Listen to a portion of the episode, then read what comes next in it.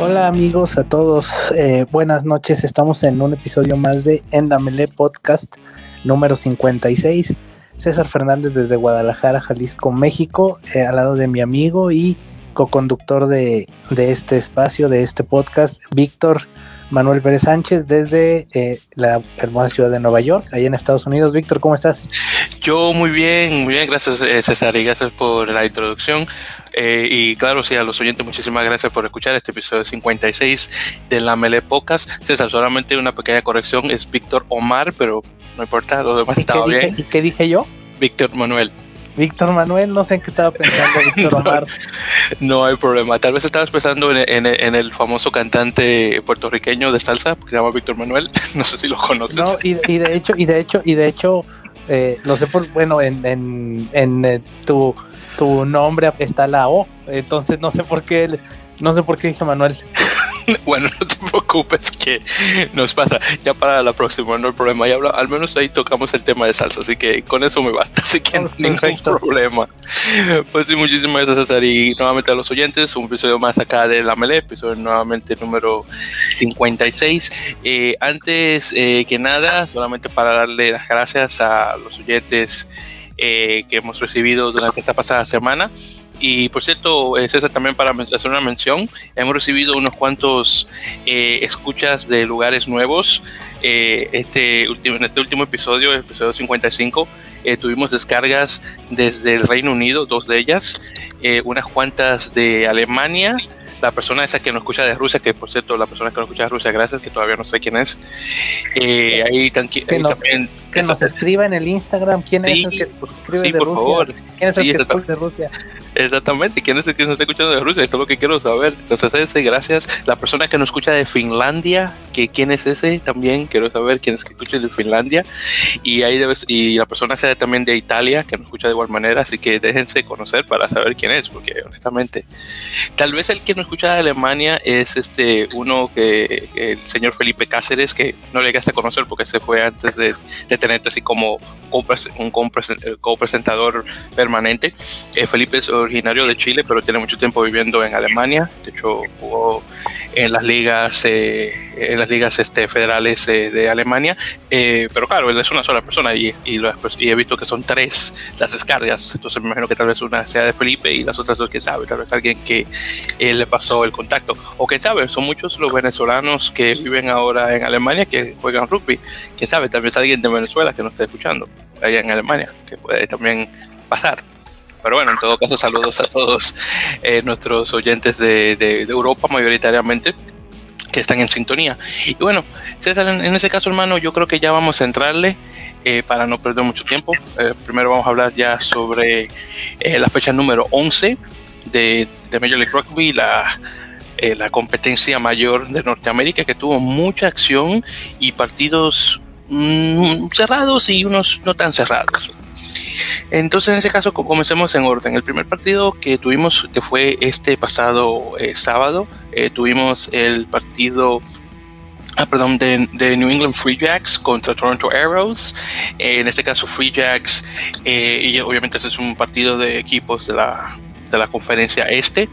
Eh, Free Jacks eh, venía de una derrota eh, contra mi equipo local de, de Rugby United New York, donde perdieron 29-19 en casa de Nueva York, y en este caso estaban jugando ellos en, en su casa, en en Weymouth, o Weymouth, como se pronuncia, creo que Weymouth se pronuncia, en el estado de Massachusetts, contra Toronto Arrows, que como mencionamos en episodios anteriores, están actualmente radicados en el estado de Georgia, en la ciudad de Atlanta, bueno, cerca de Atlanta realmente, por esto de la pandemia y el hecho de que las fronteras aún están cerradas entre Estados Unidos y Canadá. En este caso tuvimos un partido que tuvo un resultado de 14 a 12, en unas condiciones bastante malas en relación al hecho de que estaba lloviendo, obviamente estaba todo mojado, unas condiciones bastante, unas, unas condiciones climatológicas no muy buenas que digamos, en particular en pateo, eh, una, tal vez una de las razones de por qué y Toronto no pudo empatar el partido. Eh, eh, marcó dos ensayos, dos tries, uno por parte de Andrew Warren, uno por ¿cierto? Y otro por eh, Joaquín Tuculer, el, argentino, en el minuto 65, que es desafortunadamente Taylor Adams no pudo hacer la, conversión, la transformación, y se desafortunadamente llegaron a perder ese partido, que fácilmente lo podían empatar. por parte de New England, que terminaron con 14. Había un solo try por parte de George Larson, el capitán, y no hay la conversión no se pudo entrar por parte de Buren eh, de, de Waka, eh, aunque tuvo tres eh, eh patadas de, penal que todas entraron en el minuto 19, 11 y 9, 11 y 19, lo que le dio la victoria al, al, equipo. Así que nada mal por ese lado. ¿Algún comentario sobre este partido, César, que tengas? sí, pues nada más digo así muy rápido. Eh, creo que otra vez Toronto vuelve a caer en esa un poquito como irregularidad, a pesar de que, pues, como ya lo mencionaba antes, tiene probablemente hombre por hombre a lo mejor el mejor, por lo menos la mejor línea de, de, backs, pero de repente sí como que esa irregularidad que a veces uno no entendería por la clase de jugadores que tiene y pues los Free Jacks que pues ahí también más o menos de repente han dado buenos juegos, pero bueno, no han tenido en sí una buena temporada. Eh, pues también ahí eh, aprovechando los errores, los, el, juego, ahora sí que sí creo que fueron mejor, tampoco es que sea un partido muy vistoso, pero pues nada más a grandes rasgos, igual Toronto la, la, eh, irregularidad que ha estado demostrando en algunas jornadas y pues parece que así va a ser la tónica de, toda de todo el resto del torneo y creo que ya están ya mucho apuntándole a las individualidades que pueden hacer los sudamericanos y que tal vez parece que cuando no están bien, eh, al equipo no le va tan bien. Sí, porque como, eh, y creo que también tú lo has mencionado en episodios anteriores, el hecho de que Toronto eh, le gusta eh, tener un juego abierto usando los defensores, los backs para hacer, para poner puntos, pero desafortunadamente en, en, en condiciones como esas climatológicas, el juego abierto realmente no es muy bueno y lo que han hecho otros equipos en este caso es, es saber buscar eh, mayoritariamente la delantera como para cerrar los huecos que fácilmente eh, los, los backs pueden entrar, obviamente, y, directamente detrás en el Lincoln. Eh, y bueno, en este caso, New England tuvo un, un, juego así más o menos similar. Claro está, creo que más que nada fue una victoria realmente de suerte por el hecho de que tal vez eh, si hubieran si no hubiera eh, si no hubiera caído esta lluvia y, el, césped hubiera estado seco tal vez otro otro gallo cantaría. Pero en todo caso una la victoria es una victoria así que hay que darle su mérito a New England. Eso sí lo que voy a mencionar es que este partido terminó en algo de controversia porque hubo una, una jugada al final donde Tomás de la Vega el otro argentino eh, estaba supuestamente se iba a meter para poner el try. Lo que ocurrió fue que él, él vino y realmente apoyó el palo para poner el try. Pero lo tuvieron que llamar de nuevo para parece que un penal que, que en ese en ese momento como que no fue claramente exactamente cuál tipo de penal ocurrió. El caso es que Free Jacks eh, mantuvo la posesión del balón, eh, que fue ya los realmente los segundos finales ya del partido y ya después de que pasaron el minuto 80 ya obviamente patea la pelota ya se, se terminó todo. Entonces, honestamente, esto es un partido que yo fácilmente que yo creo que fácilmente Toronto hubiera podido ganar, pero desafortunadamente las cosas no se dieron de esa forma y bueno, ya será para la, próxima en este caso y bueno, Inglaterra se mantiene invicto en su campo.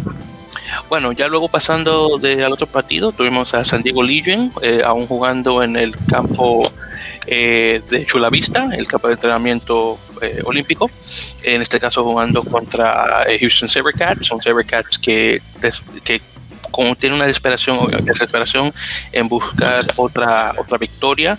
en este caso, la última vez que Houston ganó un partido fue, a ver si llego a encontrar, porque ya hace mucho de eso, honestamente. Fue cuando jugaron contra San Diego en la semana número 4. Y estamos hablando que estamos hablando de la semana número 11, bueno, al menos se terminó ya, cuando ganaron 34-32 en su casa. Así que desde el 4 de abril no han ganado un partido. Así que ya estamos, estamos hablando que ya tienen un mes, y casi dos meses, ya que estamos ahora en junio, que no han ganado. Bueno, entonces en este caso quedamos con un marcador de 39 a 11, que definitivamente no le queda muy bien a Houston, una cosa de esa forma. Acá tuvimos en este caso por parte de Houston eh, un, un try, un ensayo bien bonito por parte de, espérenme que se apellida eh, Diki Dikilati, este, Veramu Diki Dikilati, uno de sus apellidos eh, fillanos que me encanta. Eh, y ahí no hubo, y si mal no recuerdo acá en este caso lo que hizo él fue que puso el, creo que fue, este fue un siete, un siete puntos automáticos, en este caso porque lo puso bajo la, las H, y dos penaltis, eh, patadas de penaltis por parte de, de, Sam Windsor en el minuto 6 y en el minuto 20. Ya en lo que se trata de, de Legion, ahí tuvimos un try eh, de 7 puntos eh, pues, nuevamente automáticos eh, eh, por parte de Tiam Lutz, el sudafricano. Luego tuvimos uno cinco minutos después por parte de Joshua Ferno, el, el italo-australiano. Eh, luego tuvimos uno por Tim Muir, uno bien bonito por Tomás Morani, luego voy a tocar el tema de él, y uno finalmente eh, por Nazoqueque en el minuto 80.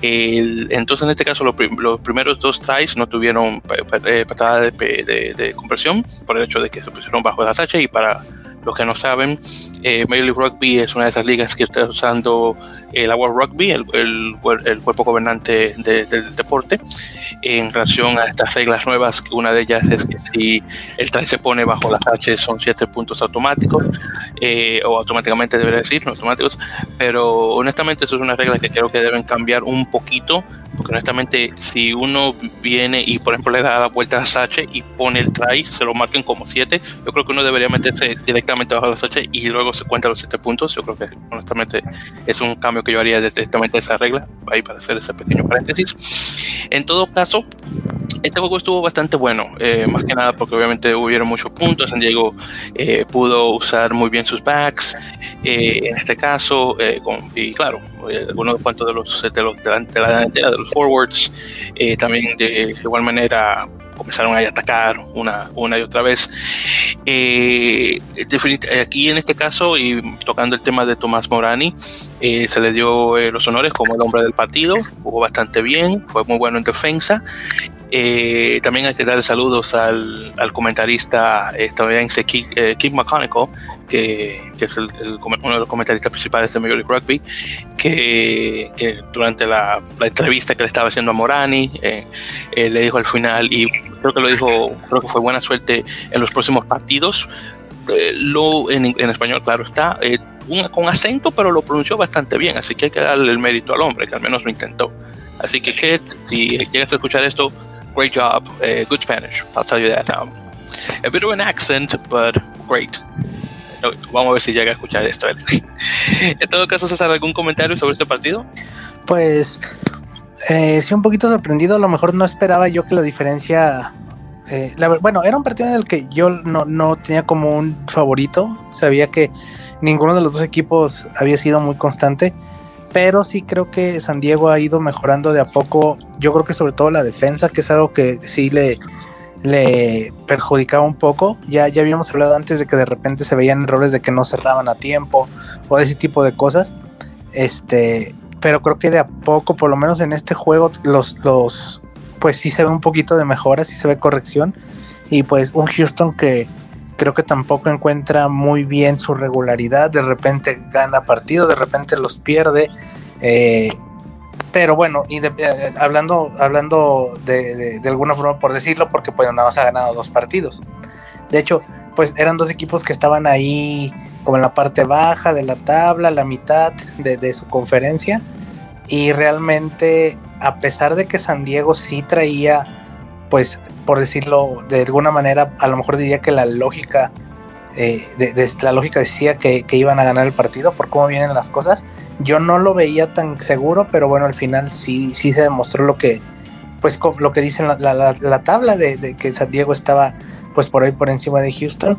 Pero creo que San Diego está empezando como a encontrar su, su mejor forma. Vamos a ver si en las próximas jornadas llega como a mantenerse sobre todo en eso que ya habíamos comentado, te digo, de la defensa, que les había costado, pero creo que han estado un poquito más sólidos y creo que ya este, creo que, creo que están encontrando ya nada más a lo mejor afinar un poquito más el ataque.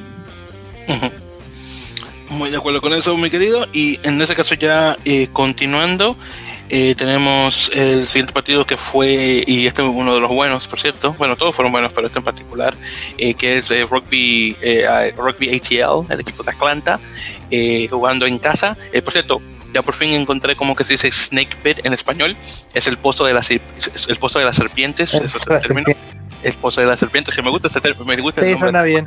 En, en, español suena muy bueno. Entonces jugando en el pozo de las serpientes contra el, el, los del Titán del Oeste, que es el nombre que le he dado, el equipo de, de Los Ángeles, los Guiltinis. Yo sé que ese nombre suena ridículo, pero el equipo ha estado, bueno, que come que come gente, honestamente. Acá en este partido eh, tuvimos eh, nuevamente en casa eh, la primera vez que los dos equipos se ven las caras, eh, un partido extremadamente eh, competitivo. aquí tuvimos un marcador de 17 a 12 ganando Atlanta. Atlanta, el segundo equipo después de Nueva York, que le quita una victoria al equipo de Los Ángeles. Y este en particular fue mejor el de Nueva York por el simple hecho de que cuando Nueva York jugó con Atlanta y ganó 16 a 14, si me lo recuerdo. Eh, dos jugadores principales de Los Ángeles no estaban en el campo, de hecho no estaban en los 23 porque estaban descansando, Matt Quito y Aaron Ashley Cooper. Entonces, que son jugadores ya veteranos, con mucha experiencia. Eh, así que en este caso, como, eh, como fanático de Nueva York, tengo que admitir que Atlanta realmente lo hizo mejor que Nueva York, porque, eh, porque en este caso eh, Los Ángeles jugó su, su, su, mano más, más fuerte, más poderosa en este caso, todas, sus, eh, todas sus cartas mejores y aún así pudo ganar. Y bueno, ahí más o menos dándole un, repaso de los, de los puntajes en relación a lo que se Atlanta, es, eh, hubo try por parte de este chico eh, eh, Adrian Adrian Carsol, el sudafricano, en el minuto 22. Uno luego por parte de apellido Ruiz. Tengo que comenzar a aprenderme los apellidos, los nombres de estas personas porque solamente los conozco por los por los nombres. a ver si encuentro el nombre del tipo Ryan Reese, exactamente Ryan Reese en el minuto 45. Después hubo dos conversiones por parte de, de Carlson, uno del, obviamente el try y otro de Reese, y también penal. Bueno, él honestamente estuvo perfecto en lo que se trata de patadas, dos conversiones dos, y, una, y un penal. En parte de lo que se trata de Los Ángeles, hubo un try por parte de TTH, TTH Vandermorbert, el, el sudafricano canadiense, y uno por parte de, este caballero, creo que se llama Angus, creo que es el nombre de él, eh, apellido Cottrell, eh, sí, Angus, Angus Cottrell, que ha estado, que bueno, que ha sido una bestia para el equipo de Los Ángeles. Eh, si mal no recuerdo, eh, tiene la puntuación, creo que tiene el, mayor número de, de tries actualmente, si es que mal no recuerdo. sí, de hecho, sí tiene eh, actualmente con un total de 10. Así que de hecho ya le pasó a Doggy Five, el, el, el escocés que juega para, para Free Jacks. Y, y Angus como, como delantero, como forward, eh, nuevamente con un total de 10 tries. Así que no está nada mal. Eso es una cosa que definitivamente hay que, eh, es de, de aplaudir. Bueno, en, hablando un poquito sobre este partido, eh, lo, en los primeros 15 minutos no hubo puntos para nada, todo se quedó en cero. Ya luego la cosa realmente se comenzó a abrir cuando eh, Atlanta puso el, el try por parte de Carlson, después vino DTH, puso el de él, y después de ahí, el, ahí se quedó realmente el partido eh, por bastante tiempo. Y en este caso, oh, por cierto, hablando de los, de los 12 puntos, eh, conversión fallida por Quito, así que en este caso el partido creo que estaba 7 a 5, si me lo recuerdo. Luego uno hubo eh, una conversión del de Ruiz, eh, ¿Ruiz fue? No mentira, esto, sí, sí, de Ruiz, que fue el de eh, perdón, no el de Reese que estoy hablando, es el tipo de ATL. El de Cutthroat, perdón, que hubo, entonces ahí se metió el, la conversión. Y desafortunadamente en el minuto 35, eh, Los Ángeles tuvo un problema. Eh, uno de sus jugadores delanteros, el Luke White, un caballero australiano que tiene muchísimo tiempo eh, jugando aquí en Estados Unidos, antiguo jugador del equipo de de, Colorado, de, de, Raptors, el que desafortunadamente ya no existe, eh, le da, creo que fue, es, o no sé si fue un cabezazo a un jugador que lo está tratando de sacar del rock, o, le, o él lo que hace es que le tira un, un eh, para, por un puñetazo, no recuerdo una de las dos. El caso es que el, el árbitro, eh, JP Doyle, el famoso caballero, creo que es irlandés, pero eh, ya matriculado realmente con Inglaterra, tarjeta roja, de una velocidad de 35. Entonces, en este caso, Los Ángeles está jugando ya por 20 minutos sin, con 14 y nuevamente regresando a lo de, la, de, lo de las reglas como el rugby, para los que no saben, eh, otras reglas también que está eh, probando World Rugby es en relación a la tarjeta roja, en lugar de sacar un jugador por el resto del partido y nada más. Ahora lo, que, eh, que, se intenta ahora con esto es que pueda salir por 20 minutos y después el equipo pueda reemplazarlo por otro. Claro, ese, ese, jugador ya no puede entrar nuevamente al campo. Honestamente esa regla me gusta, así que no tengo ningún problema con ella pero en todo caso, ya después de que saca la tarjeta roja, ahí realmente cambia la dinámica del juego. Eh, claro está, eh, eh, los, siguientes puntos que pone ATL fueron ya para el, siguiente tiempo, pero nuevamente esos 20 minutos definitivamente afectaron bastante y bueno, ahí podemos ver el resultado. Bueno, en este caso, César, ¿qué tal sobre este partido?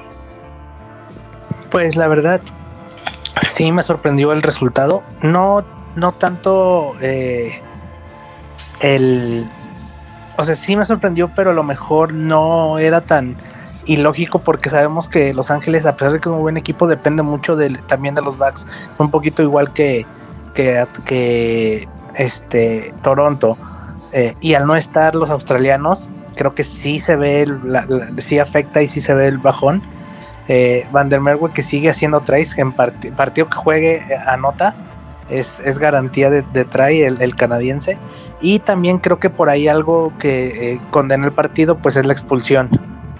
Este, hay un jugador de Los Ángeles que se va expulsado eh, más o menos a la mitad del partido y creo que eso condiciona mucho el partido a pesar de que Atlanta y Atlanta ya estaba jugando bien este Escurra estaba dando muy buena conducción al partido incluso uno de los tries es un offload de Escurra muy bueno eh, y eh, creo que más o menos por ahí va la situación sí, si bien obviamente Los Ángeles no puede ganar todos los partidos y no puede a lo mejor mantener el mismo ritmo todos los partidos seguidos, pero creo que sí va a depender mucho de si tiene a, a Gito y a, y a, Ashley Cooper, que incluso ya lo habíamos dicho antes, creo que en el partido que perdieron contra Nueva York, eh, que como cuando, eh, no, no es cierto, eh, en, el partido que jugaron en el estadio este de Los Ángeles, el de fútbol americano.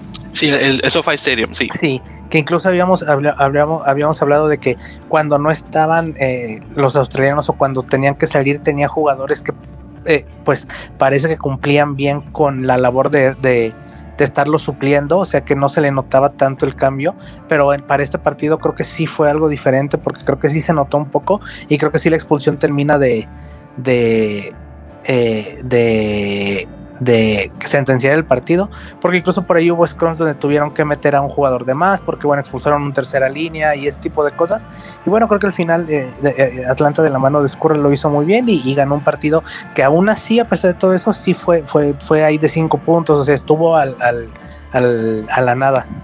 Sí, y, por cierto, me alegra que hayas mencionado eso lo de Felipe, porque honestamente se me casi se me bueno, no casi se me olvidó mencionarlo cuando estaba haciendo la pequeña reseña del partido. Lo que ocurrió en este caso es que eh, ATL anda con el balón, eh, obviamente en ataque, escurra, eh, comienza a atacar del lado izquierdo del campo. Él lo que hace es que hace lo que dicen el, el, el side step en, en, inglés, que eso es ahí cuando ese movimiento así como rápido como que usted cree que va cree que va a la izquierda pero va como a la derecha y, viene se, y se escurre y corta a dos de los defensores y hace el pase a Ryan Reese para poner el try que por cierto sí esa jugada estaba buenísima no sé cómo se me pasó mencionar eso pero qué bueno que hiciste el comentario pero sí honestamente y escurra eh, hay que darle su, su mérito en este caso si mal recuerdo el que tuvo el mérito como el, jugador del partido fue el que estaba de capitán, eh, a ver si recuerdo el nombre de él, eh, Matt Heaton, específicamente, así que muy bien por parte de él. Bueno, entonces haciendo eh, ya mención del siguiente partido, este fue, bueno, estos dos últimos que vamos a mencionar, bueno, increíble. Primero, y este, este, bueno, al final vamos a hablar un poquito sobre eso también. Eh, el partido de Utah Warriors contra Austin, eh, Austin Kilcronis, este, en, casa de, Utah. Eh, eh, wow, partido buenísimo, que por cierto terminó un marcador de 45 a 24, muchos, muchos puntos. bueno, honestamente, Utah ya le ha pasado claro, más que nada por esto de la pandemia, ya le ha pasado al, al, Starfire Stadium, el campo de, Seattle, como el, estadio que tiene la mejor audiencia. Wow, ese lugar estaba, si no estaba lleno, estaba casi lleno y, y no, y honestamente había, eh, había escuchado un comentario por parte de, este, ¿cómo se llama este muchacho? Eh, James Taylor, o no, no Taylor es apellido de él no recuerdo ahora mismo, es, uno de los de los comentaristas eh, que está ahí en, el, ahí al lado del campo de Major League Rugby. Y él había hecho un comentario de que honestamente ni estaba escuchando el comentario de, los, de los que estaban de, estaban de comentaristas porque el ruido de la, de, la fanaticada fue tal que ni se escuchaba. Así que honestamente queda su mérito a la fanaticada de Utah que aún con la pandemia ha estado ahí echándole porras a su equipo y bueno, en mis méritos, eh, honestamente, mi, honestamente mis respetos, estuvo buenísimo eso. Bueno, hablando sobre los, el puntaje. Entonces, por parte de Utah tuvimos try por parte de Fortune en el minuto 10, uno muy bueno por parte de Matt J, eh, Jensen, eh, internacional estadounidense, que honestamente tenía mucho tiempo que no estaba escuchando de él, así que qué bueno, de hecho tuve la, la, oportunidad de conocerlo a él brevemente y a su esposa en un partido internacional de Estados Unidos. Eh, creo que fue el de cuando jugaron contra los All Blacks Maori en Chicago. Y, y la señora Jensen muy, muy chévere, por cierto. Luego hubo uno muy bueno por parte de Mika Cruz, que ha estado buenísimo desde que hizo el cambio de, de, Los Ángeles con, con, Utah. Luego tuvimos uno por Wilson en el 45, uno por el que siempre hablamos, Mike Teo, el chiquito pero bonito, en el minuto 54, y creo que también tuvieron, tuvo los honores como el, el, mejor del partido, y uno por, por Goff en el minuto 76. Luego tuvimos cuatro conversiones por Cal, Calvin eh, Whiting. Eh, y dos de ellas eh, sin eh, sin conversión porque se pusieron bajo las H, que fue el try de Jensen y el otro de Wilson. Así que Calvin Whiting estuvo número uno en patadas y, de igual manera en relación a, penal también, en en minuto 3. Por parte de Austin tuvimos un try eh, por Sebastián de Chávez, otro por Ryan en el 60 y uno por Paul Davis, que se llama, en el 73. Eh, tres conversiones por eh, Mac Mason y también una patada de penal. Así que de igual manera estuvo perfecto de, del pie y una tarjeta amarilla a Isaac Ross, el, el ex eh, internacional con Nueva Zelanda. Bueno, entonces sobre este partido, eh, obviamente fue un partido de, de trabajo por parte de, eh, de, de, Austin, tratando obviamente de cerrar el marcador, pero obviamente no lo pudo hacer. Y honestamente Utah estuvo fuerte desde el principio, desde, desde, el, desde el, el, el silbo inicial desde el principio comenzaron a atacar, atacar, atacar. Eh, Austin eh, trató, obviamente, de hacer un ataque similar, eh, con varias fases. Desafortunadamente, la defensa no, no dio. bueno, la defensa, perdón, la defensa no la dio, obviamente la defensa de, de Utah en este caso. hubo también una mención que tengo que hacer de este partido fue hubo una patada creo que fue ya como, no recuerdo ahora mismo exactamente en cuál tiempo. El caso es que eh, hubo muchas menciones de esto en, en, las redes sociales, donde Mac Mason iba a hacer una patada, no recuerdo si era de conversión o penalty, no recuerdo. El caso es que la mascota de Utah Warriors, Koa, que es, que es una pantera negra, eh, el tipo que anda en el disfraz eh, andaba en una motocicleta y él se mete en el campo, así como, como no, no, no tan cerca, obviamente, de Mason, pero como siente como para distraer.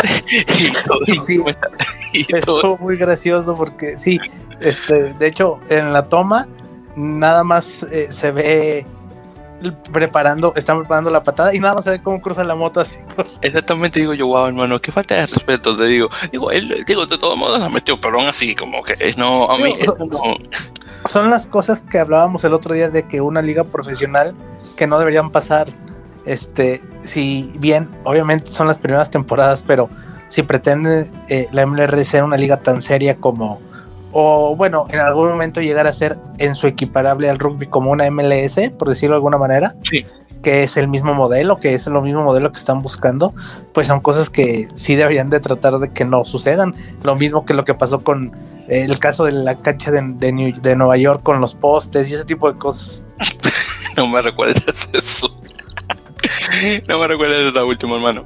No, no, pero honestamente, eso fue lo, que más escuché de, Pero bueno, ya estás hablando ya, eh, de hecho, del partido. Dime qué tal. Eh, si que tienes algún comentario al respecto, claro está. En todo caso, chicos, eh, eh, vamos a esperar un momentito con César ya para que está ahí, tiene un hay problema de audio. Perfecto, muy bien. En todo caso, entonces, César, hablando sobre este partido en particular, ya en detalles, dígame, eh, cuáles son las opiniones al respecto? Pues evidentemente eh, Austin no iba a poder ganar todos los juegos y de por sí ya había sido una sorpresa que tuviera tan buen inicio. Eh, obviamente pues se ha ido cayendo de a poco ya este, ahora tienen cinco ganados cinco perdidos pero sí era un partido muy parejo porque Utah y Austin han estado ahí peleando segunda tercera posición de la conferencia era un partido de dos contra tres este y, y pues creo que sí fue o sea fue Utah yo estoy diciendo que de las mejores cosas que tiene Utah es el ataque tiene es yo creo que de los pocos equipos, si no es que lo único que tiene centros así tan rompedores como, como los suyos. Eh, ya lo habíamos visto también en otros partidos. Y bueno, Austin sí, obviamente cayendo un poquito en el, eh, en el desgaste, en el, en, dejando de la buena forma que habían tenido en las primeras eh, cuatro o cinco jornadas. Y pues ahora ya se ve relegado a una tercera posición. Que, y ya con un poquito de separación del segundo lugar que, es Utah. O, eh, creo que por ahí va a estar, si bien es una, ya, ya viene San Diego, viene Houston también, pero creo que va a ser, eh, vamos a ver cómo se pueden mantener los dos equipos. Creo que a lo mejor no esperábamos que fueran ellos los que estuvieran peleándose ese, ese lugar. Y creo que ahora veo mejor a Houston que viene de más de menos a más que Austin que viene de más a menos creo que no sé si Austin vaya a poder seguir aguantando buenos partidos, vamos a ver hasta dónde le da, como ya lo hemos dicho antes, pero a lo mejor yo presiento que a lo mejor de aquí va a empezar a caer un poco, más todavía. Muy de acuerdo con eso, y, y, sí, en este caso, eh, y, gracias por la mención, que de estos que ese era el, primero contra el segundo, eh, perdón, el segundo contra el tercero de la conferencia eh, oeste, y bueno, ahí podemos ver que en este caso eh, eh, Utah eh, pudo vencer. Otra cosa también es que hay que mencionar el hecho de que este realmente fue el, segundo partido entre los dos equipos desde que comenzó esta temporada 2021. La última vez que los dos se vieron las caras fue en el campo de, Austin. si es que si mal no recuerdo, creo que fue donde Austin había ganado 28, fuera, sí, no, mentira, Austin había perdido, perdón, que fue 30, 30 20 en la 28, bueno, 30-28 en la, en la primera jornada, recuerdo, que habían perdido porque creo que fue Matt Mason eh, había fallado la última patada que si se, metía ya la, lo de penal ganaban. Y sí, entonces en este caso ya 2 de 2 que, que Austin eh, pierde. Eh, claro está, este fue un resultado muchísimo más abultado a comparación, pero eh, eh, y hay que admitir también que esta es la primera vez donde Utah y Austin, los, esos dos equipos, han sido muy competitivos, porque anteriormente las primeras, eh, decir, las primeras dos eh, temporadas de la liga, cuando comenzó en el 2018, eran honestamente los, los dos equipos que estaban más abajo y, en este caso Austin eh, tenía, tuvo esa racha larguísima de, derrotas y no llegaron a ganar un partido sino hasta el 2019, eh, el 2020, perdón, antes, de que comenzara la pandemia. Entonces, bueno, qué decir. Bueno, entonces en este caso ya terminando, eh, tenemos el, eh, honestamente uno de mis partidos favoritos, porque más que nada fue mi, partido, mi equipo local en Nueva York, eh, Rugby United New York, específicamente jugando en, en Field, en, London, eh, aunque se de una forma diferente, eh, Virginia, eh, en este caso jugando contra All Glory DC, el equipo de la capital de Estados Unidos. Acá tuvimos un marcador de 46 a 10 sí que sí que sí, Nueva York, eh, eh, el, ganador por cierto, sí que se pudo imponer contra el equipo de, Old Glory en su casa, encima de eso.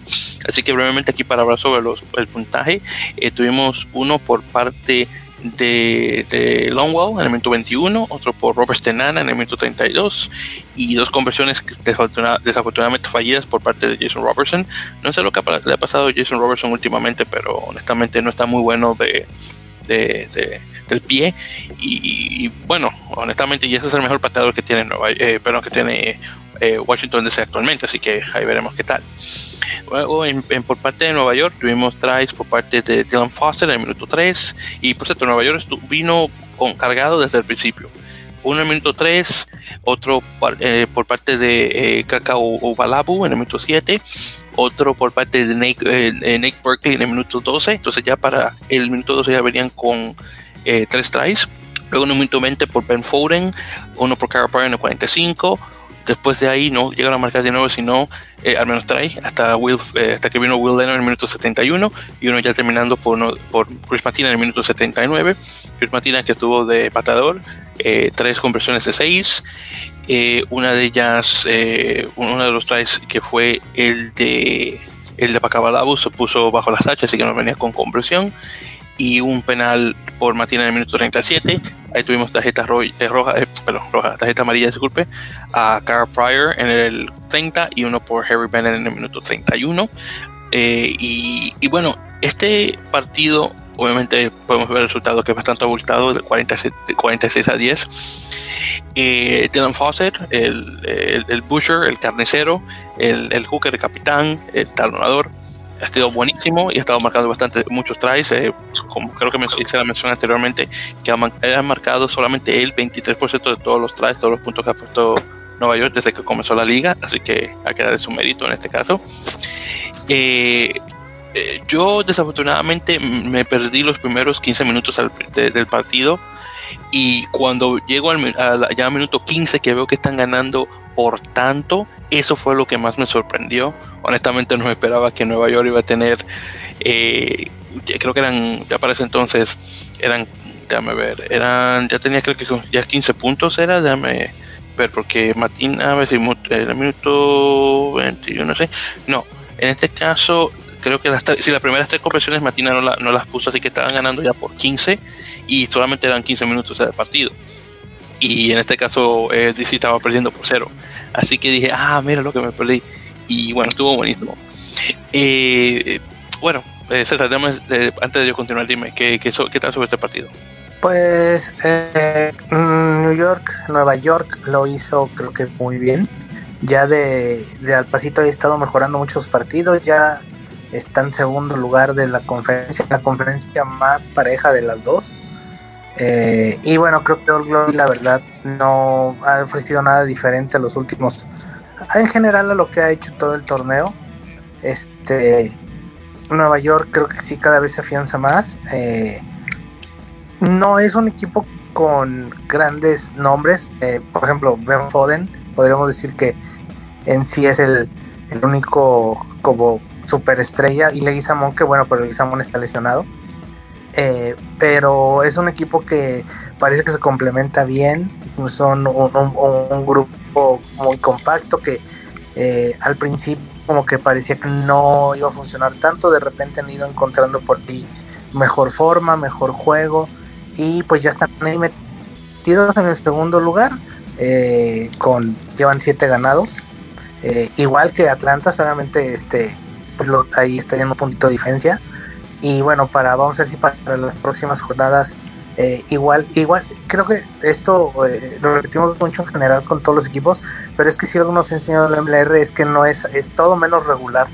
Eh, si bien nada más Los Ángeles, creo que ha sido hasta el más regular hasta ahora, por cómo, ha tenido sus partidos, es el que más puntos ha hecho y es el que más ha ganado, pero de ahí en fuera todos los demás equipos son muy, muy irregulares Sí, a lo mejor algunos tienen más victorias, 5 eh, y 3, 5 y 5, 4 y 6, pero son muy irregulares. De repente tienen dos rachas de 2, 3 partidos buenos y de repente tienen dos malos y vuelven a tener buenos. Entonces yo creo que todavía se va a mover mucho la tabla y también va a depender de qué tanto los jugadores puedan mantener el nivel eh, a lo mejor eh, a Nueva York sí le costó al principio la adaptación, creo que después ya no. Vemos que es un equipo que eh, pues ya ha tenido algunos varios cambios, incluso este hasta de logotipo.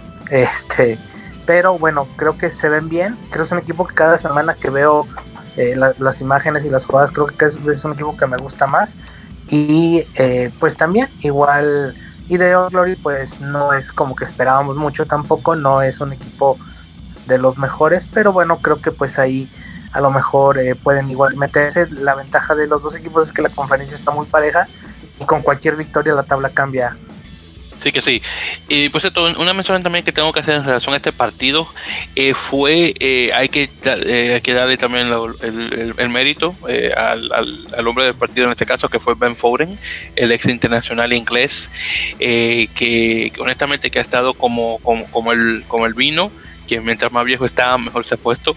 Y eso, y eso es raro decir eso de un jugador que juega eh, mayoritariamente de, cosas de, fullback, de zaguero.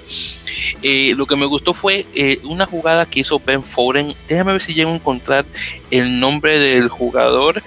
fue, este, fue uno de los jugadores este, fijianos de, de Old Glory. déjame ver si llego a encontrar el nombre de él. El caso es que el tipo se estaba casi por, eh, creo que fue, sí, te evita en Nakali, Nakali, él. viene, pasa la, línea de, de, try, está casi por meter y lo que Ben Foren hace es que él viene, mete la mano y le, y le tumba el balón de las manos y obviamente hace el no-con.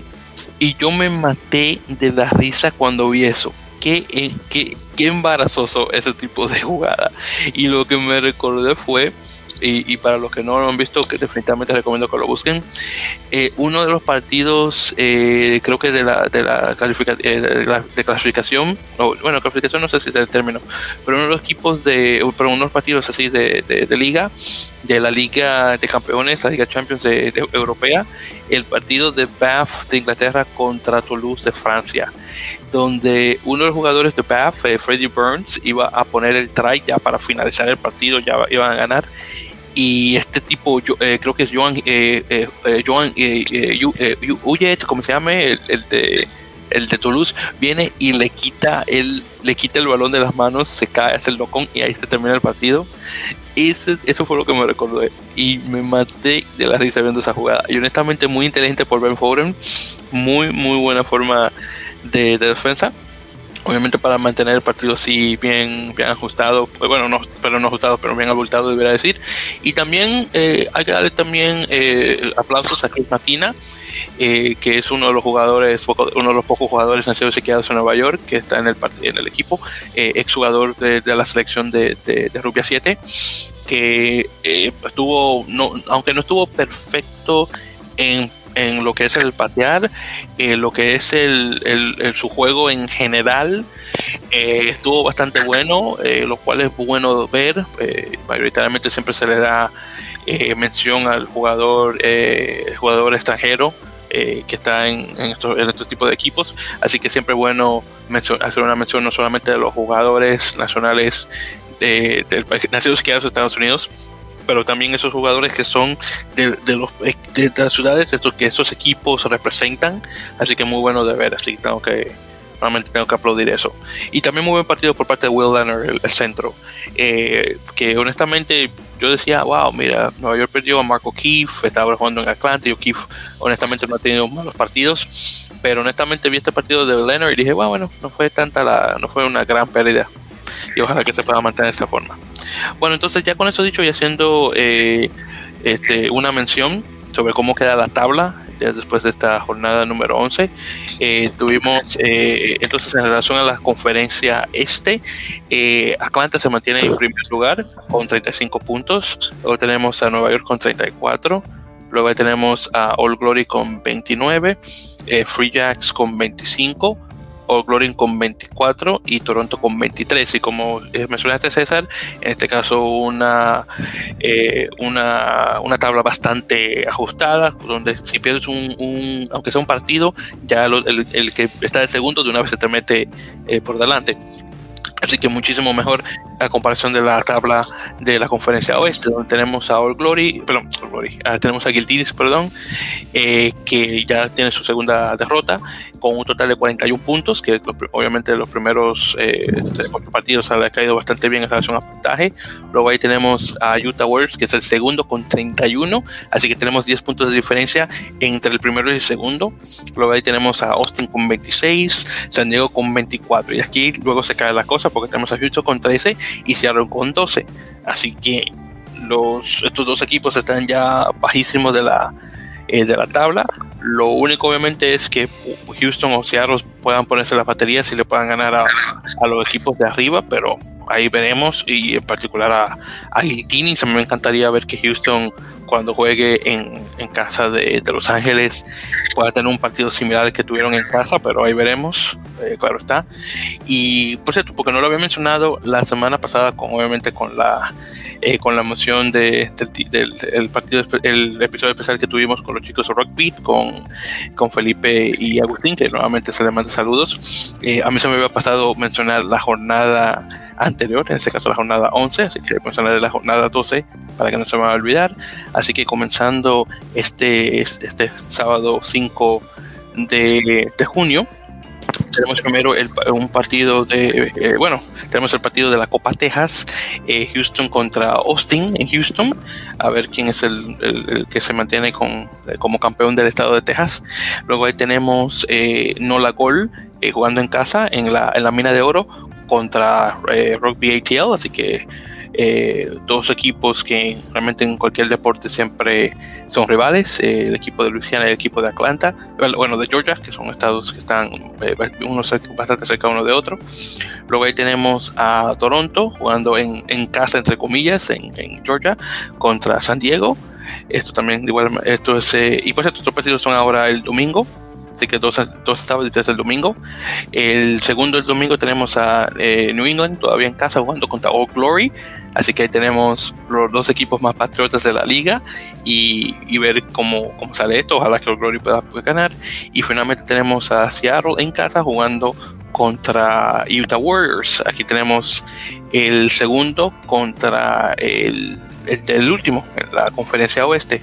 Y obviamente en este caso eh, Nueva York y ATL, eh, perdón, ATL y Los Ángeles, perdón, los dos equipos eh, tienen una, una, semana libre. Así que no está nada mal con eso. Eh, ¿Algún comentario sobre alguno de estos partidos, César? pues en general nada más esperar. Vamos a ver cómo se van desarrollando las, la jornada. Igual como ya lo comentamos, hay muchos cambios en las tablas eh, me causa expectación el, el, de Austin Houston. Creo que puede ser un buen partido, pero bueno, en general, pues eh, ahora sí que de repente la liga nos da tantas sorpresas que de repente a veces mejor nos reservamos un poquito los favoritos porque eh, bueno, resulta que después ya no, ya no atinamos a los pronósticos. Sí, honestamente, estoy, estoy muy de acuerdo de eso, así que ni, ni, siquiera hacer predicciones, porque, bueno, como lo, acabas de mencionar, esta, es una liga, una liga sub baja, que ahí ves eh, que dices una cosa que no, que tal equipo va a ganar, y luego ese equipo viene, juega, y bueno, ya puedes ver que la cosa cambia bastante. Eh, por cierto, también una mención en relación a lo que mencioné sobre los tries. Había mencionado que eh, Angus Cottrell tiene actualmente el récord eh, de la temporada con 10 y de hecho de los 5 jugadores más, más los, los, jugadores los más anotadores de la liga hasta ahora, tres de ellos están en Los Ángeles. Cottrell, DTH Vandermeer y este y, o e, perdón, Harrison Goddard. Así que esos tres jugando para Los Ángeles eh, nuevamente tienen eh, 4 con 10 y en este caso tenemos a DTH con 9 y, y Harrison Goddard con 8. Eh, ya mencioné Doggy 5 que también está, en, está de segundo con, no, con 9, aunque también puede estar en tercero con, con DTH. Y finalmente tenemos a, a, la Pantera, Manuel Montero de Toronto con 7. Así que no está nada mal. Ahí veremos obviamente cómo evoluciona la cosa en relación a los tries. Bueno, entonces chicos, ya con eso vamos a hacer eh, una mención sobre lo que son las, las noticias. Antes de, eh, hay que también hacer, hacer una mención brevemente. Eh, sobre la final de, de, la división honor española, donde tuvimos de dos, que honestamente actualmente todavía los mejores equipos de la, de, de la liga, que son el Lexus Arcovendas, eh, nuevamente mi equipo mi equipo favorito, el, el, Granate, contra el Valladolid Rugby Asociación Club, los quesos entre pinares, o el quesos también como se le conoce, un partido que se jugó en, en las terrazas, creo que es la primera vez que se va a ese partido eh, ahí. Las terrazas es uno de los, creo que si mal no recuerdo es el, campo de, de Alcobendas. Un partido que quedó con un marcador de 19 a 15, ganando el BRAC, eh, ganando en este caso su decimoprimer campeonato. Tiene 11 en su historia. Este es un, este es un club que, que, si mal recuerdo, se fundó en los años 80, creo que es 70, 80, algo así. Es, en, el punto es que es un, un club relativamente nuevo han ganado muchísimos títulos. El BRAC, eh, junto con El Salvador y el Alcobendas, esos tres eh, hasta ahora se han mantenido como los mejores equipos de España. Y no solamente eso, los equipos eh, que más han tenido en relación a jugadores internacionales.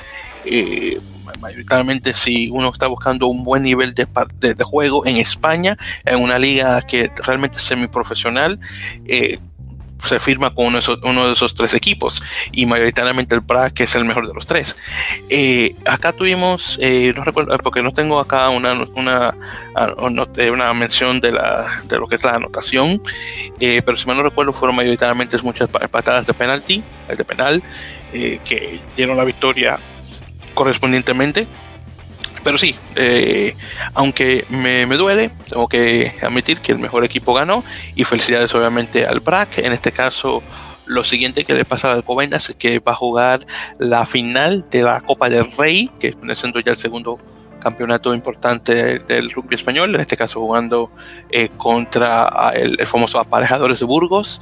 Este es un partido que definitivamente sí que espero que eh, eh, Alcobendas pueda ganar, aunque claro está, uno nunca puede decir que, está, garantizado, aunque honestamente sí creo que puede hacer.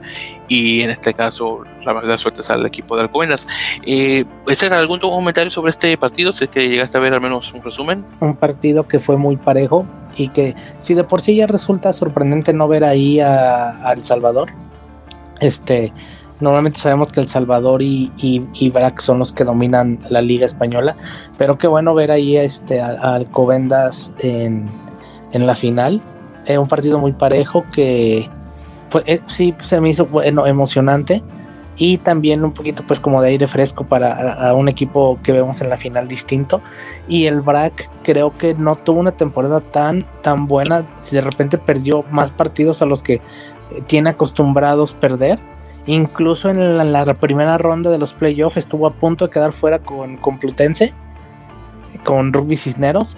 Este, que no es un equipo de lo más poderoso, de hecho es un equipo de media tabla para abajo que tuvo una muy buena temporada y se metió playoff y perdió el, perdió en cuartos de final contra Brack por uno o dos puntos más o menos este y ahí o sea estuvo a nada de eliminarlo y aún así este bueno con eso el Brack le alcanza para ser campeón y este creo que todo esto de la pandemia Brack es un equipo que acostumbra tener muchos extranjeros pagados. Es de los pocos equipos semi profesionales de España. Eh, acostumbra a tener jugadores eh, y sudafricanos, a veces neozelandeses, pero creo que esto de la pandemia sí le ha afectado a algo eh, y no ha sido tan sólido como otros torneos, aunque sí fue campeón otra vez, pero no fue un campeonato tan sólido como los hemos visto antes han tenido algunos problemas, algunas derrotas, pero bueno, finalmente es un equipo de tanta calidad que aún así con esos problemas les alcanza para ser campeones. Sí, es muy cierto eso, y, no solamente esto del BRAC, pues también de igual manera El Salvador. Eh, uno de los pocos, eh, bueno, ya jóvenes, también me recuerdo, esos tres equipos eh, pagan a sus jugadores internacionales. ha ayudado mucho, en particular con estos jugadores sudafricanos, muchos de ellos que se han, que se han destacado eh, eh, jugando en el rugby español. Eh, tenemos el caso de, este chico Weston Bell, que ahora no recuerdo, creo que es John, John Weston Bell, que está jugando ya para la, la Nacional Española, tiene un tiempo jugando ahí y ha dominado el español relativamente bien eh, hay un acento ahí medio, honestamente la primera vez que escucho una persona que habla afrikaans hablando también español, así con acento ahí como un africano en español muy interesante, que dos idiomas que realmente ni deberían conocerse, pero lo hacen. Eh, pero sí, eh, nuevamente eh, felicidades al BRAC, deseando lo mejor eh, ya para la siguiente temporada, a ver si llega ya a un, campeonato número 12. Y sí, definitivamente sí que recuerdo que el Cisneros, no sé lo que le había pasado, que estuvo buenísimo esta temporada. De hecho, en la segunda vuelta de la liga estuvieron número uno. Eh, de los equipos que quedaron de 7 a 12, eh, solamente llegaron a perder un solo partido, no recuerdo con quién fue. Y por cierto, hablando de, eso de, la, de, los otros equipos que quedaron de 7 a 12, una es el hecho de que Quecho baja a segunda división. En este caso, el que lo reemplaza. Ay, no recuerdo quién es el que reemplaza. No, es, al, revés, se va a Independiente. Sí, porque Independiente había perdido contra el Guernica. El Guernica. y el Guernica ganó, que ni me lo imaginaba. Y por cierto, Independiente, ¿qué fue lo que le pasó a ese club, hermano? No sé. Estuvo malísimo durante la temporada completa. Creo que perdieron todos los partidos. Creo que le, dio un, un, hostinitis. Creo que le voy a, eh, eh, cuando es el nombre que le voy a hablar a los equipos que están como Austin. Bueno, en este caso era Austin Elite. Pero sí, mi hermano, le dio como sí un Austin, un Elite que no ganaron nada de nada. Déjame buscar aquí rápidamente la clasificación eh, de esto para censurarme. déjame ver, fue. No, mentira habían, eh, a ver, de 11 partidos se ganaron uno solo y quedaron con 8 puntos. Y de hecho, y el que peor quedó fue el Ciencias en este caso. Pero aún así, estuvo, eh, la temporada pasada no estuvo tan mal y, y, luego pasó toda la pandemia y se cayeron. No sé qué pasó, pero bueno, desafortunadamente Independiente baja a, la división de honor B y sube el Guernica, el último equipo que yo me imaginaba que iba a pasar eso. El, el Quecho, si mal no recuerdo, también baja a segunda división, ¿correcto? Es que creo que es un ascenso directo y uno por playoff. Ah, bueno, entonces en este caso. Creo que sí. Sí, es, déjame ver, porque la división B, no sé en qué se quedó. Déjame ver, porque tengo que ver aquí. No es una liga que siga mucho, la, la, parte B. Sí, porque el Guernica, como el Guernica subió, y luego de ahí no sé cuál, no sé cuál subido. Y de hecho, ahora que me doy cuenta, la mayoría de los equipos son este vascos, los que están en la, la segunda, en la segunda división. Sí, la, la, la, ¿cómo se llama? La, por decirlo de alguna manera, los equipos ya en general como de más partes de España, la generalización del rugby en España empieza a través a, partir de la tercera división. Mm. Donde ya encuentras equipos de varios lados, incluso está el Eibar Rugby Club, está eh, de Valencia y, y, este hay el Book y todo ese tipo de equipos, pero que ya son de más zonas de España. Entiendo. Y sabes que estoy viendo aquí, César, el listado de, de, de la edición de honor B, el grupo A, del grupo 1, eh, porque no sé exactamente cómo se estaba viviendo. Veo el Guernica, que está en número uno, obviamente que ganó todos sus partidos. El que quedó el segundo fue el Hernani. No sé si el Hernani.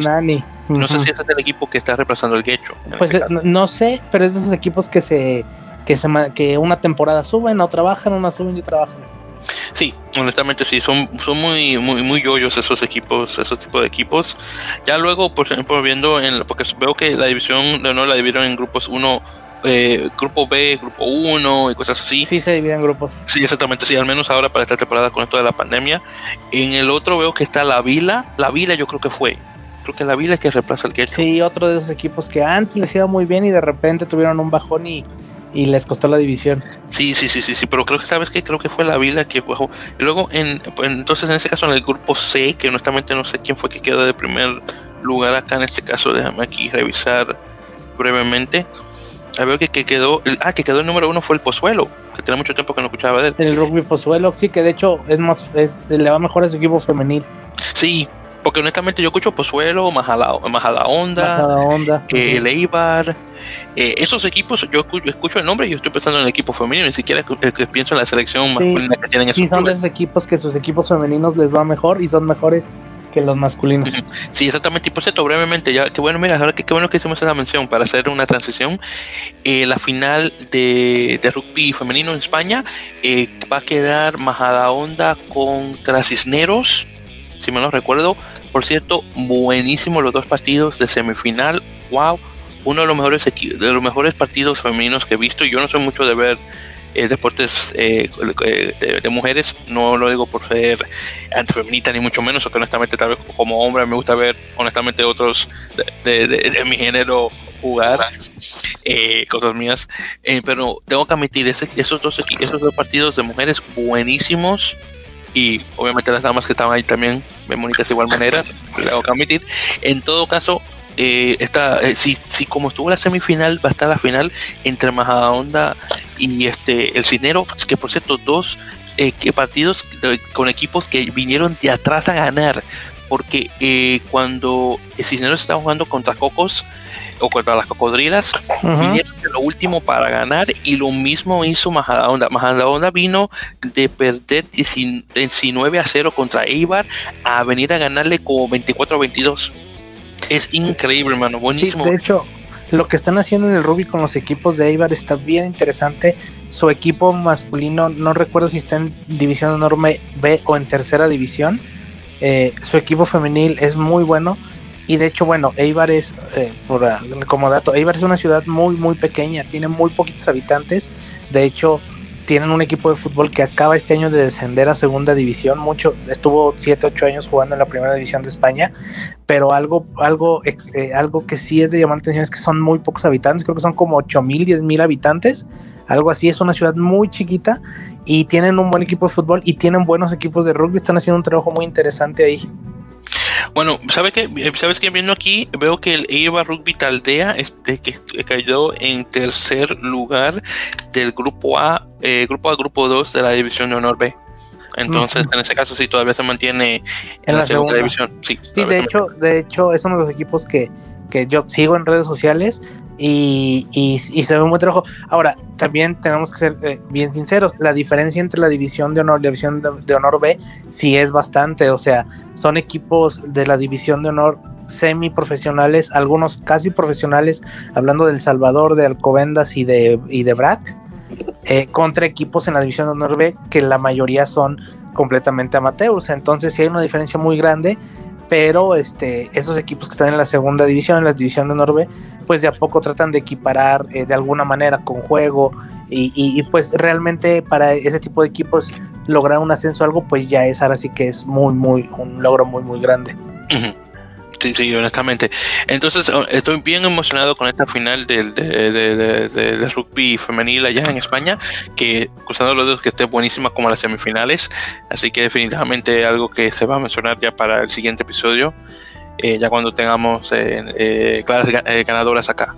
Bueno, entonces en ese caso, César, ya pasando de rugby español, que ya era justo ya por fin hablar, darle un, tiempo para conversarlo, porque con esto de la Superliga y el medio de rugby no teníamos ni tiempo de hablar de eso, así que qué bueno que ya por fin lo hicimos ya para el final.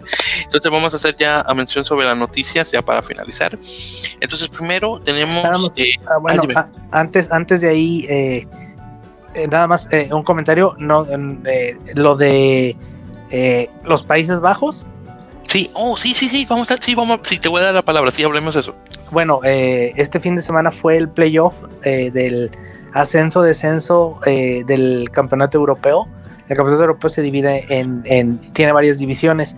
En la división, la primera división está Georgia, España, Rusia, Rumania, hasta ahora Bélgica y Portugal.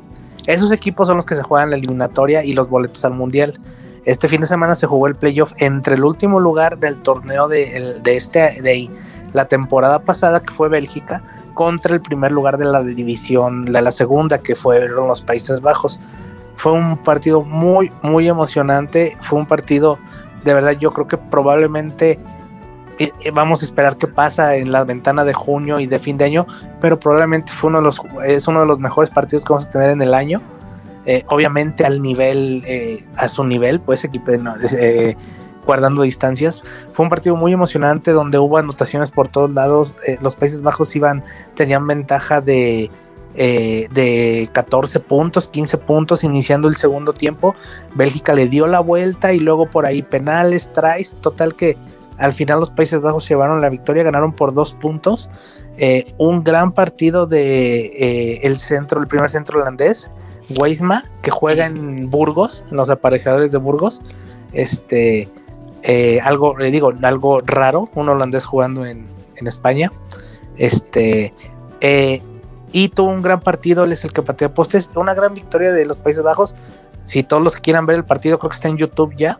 Sí, sí eh, de verdad, de verdad es un partido muy emocionante, es, es, un partido muy divertido y gran trabajo de los Países Bajos que están haciendo un gran trabajo, ya tienen trabajando su rugby unos tres o cuatro años, ya tuvieron temporadas invictas en la segunda división, la temporada pasada no perdieron ningún partido eh, y mantienen ese invicto ahora con esta victoria de playoff y ya para junio, julio ya van a estar jugando por el boleto al mundial ante Rusia, ante España, ante Portugal, que bueno, vamos a ver, creo que ahí sí ya les va a costar más trabajo, pero es un gran avance del rugby, de, del rugby eh, neerlandés, que no estaba en la primera división desde el 2002, me parece, algo así. Sí, exactamente. De hecho, eh, esta, este partido que, que, tuvieron contra Bélgica tenían 17 años que no le ganaban. 17 años y 19 que no estaban en primera. Así que sí, estamos hablando que ya el 2000, sí, 2002, que sí. estamos jugando en, en, primera división, claro, fuera de, la, de las, de las uh -huh. Y también como dato, tu, ahí tuvo tuvo participación el, el, el, uno, el medio scrum de Holanda, que es argentino, que es García Propato, que es jugador Benjamín. de hurling, Benjamín García, ajá, jugador de hurling. Es un 9 de esos 9 muy, muy chiquitos, es, es muy chiquito, es, pero es un muy buen jugador. Estuvo, no fue titular, fue, entró en el segundo tiempo, pero ya tiene también un par de temporadas jugando para Holanda. Este, esos de los argentinos que andan por todos lados. Y, y bueno, vamos a ver. Eh, mucha curiosidad. Como siempre decimos, es muy refrescante que un equipo nuevo enfrente a los de siempre. Eh, y más ahora que bueno, va a ser competencia oficial. Vamos a ver, este, eh, vamos a ver qué tanto, sobre todo aprendizaje han tenido, porque pues sí les va a costar y creo yo bastante trabajo. Eh, pero bueno, fue un gran partido. Los que puedan verlo por ahí, véanlo. Y algo me dijiste que no escuché, que fueron las declaraciones del, capitán de Bélgica. Sí, déjame hacerte el cuento en ese caso, César. Entonces, cuando se terminó el partido, eh, obviamente como, como siempre, ves el equipo ganador, obviamente bien feliz, ahí saltando y cosas así. Y obviamente el equipo que pierde, obviamente ahí tirándose las manos en la cara diciendo qué pasó.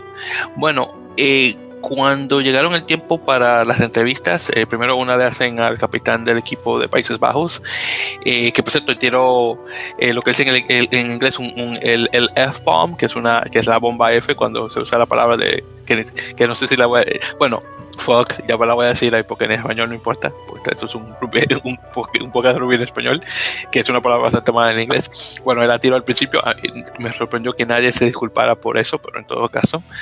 Eh, luego de ahí le hacen una entrevista al capitán del Bélgica. Eh, y, el, y el reportero le, pregunta eh, cómo te sientes después de esto y él eso él, eh, creo que eh, creo que fue lo que si me no recuerdo dijo eh, me siento este obviamente triste y este y engañado deceived que fue el término en inglés que usó. Obviamente un, un, una palabra que no me imaginaba que él tal vez iba no claro está no me imaginaba el nivel, sobre el, el, nivel de inglés que el tipo podía tener, pero se nota que es bastante grande porque eso no, no es un término que alguien que no habla mucho del idioma pueda llegar a usar. Dijo que no, que me siento, me siento mal y engañado. Y cuando dice, bueno, que y cuando pregunta qué cree que tenemos, usted tiene que hacer ya para comenzar a, a arreglar esto, y me dice que no, que tenemos que hacerlo desde cero, tenemos que desbaratar todo, no sé. Bueno, el tipo estaba destruido. Luego llegan los entrenadores. Eh, primero habla el entrenador de, que creo que es neozelandés, el entrenador de Países Bajos. El tipo no podía hablar, César. El tipo se le estaba haciendo las lágrimas. Es, eh, bueno, eh, el tipo estaba mal. Y después vino, se puso, pudo componerse y ahí comenzó a hablar. Ya luego llegó el, caballero francés, el que está con, con Bélgica, el entrenador y dice y él me encantó me dice que no que eh, lo, ellos no que hicieron esto hicieron lo otro eh, la culpa no, lo, la, culpa no es de los jugadores la culpa es mía porque yo no los pude preparar correctamente eso es un entrenador eso es una persona que toma su trabajo en serio y toma la responsabilidad. Él honestamente no era la persona que estaba en el campo, él no estaba jugando, pero es el trabajo de él de escoger el equipo y, obviamente prepararlos lo más posible para el reto que se avecina. Ellos desafortunadamente no llegaron a ganar y él toma responsabilidad.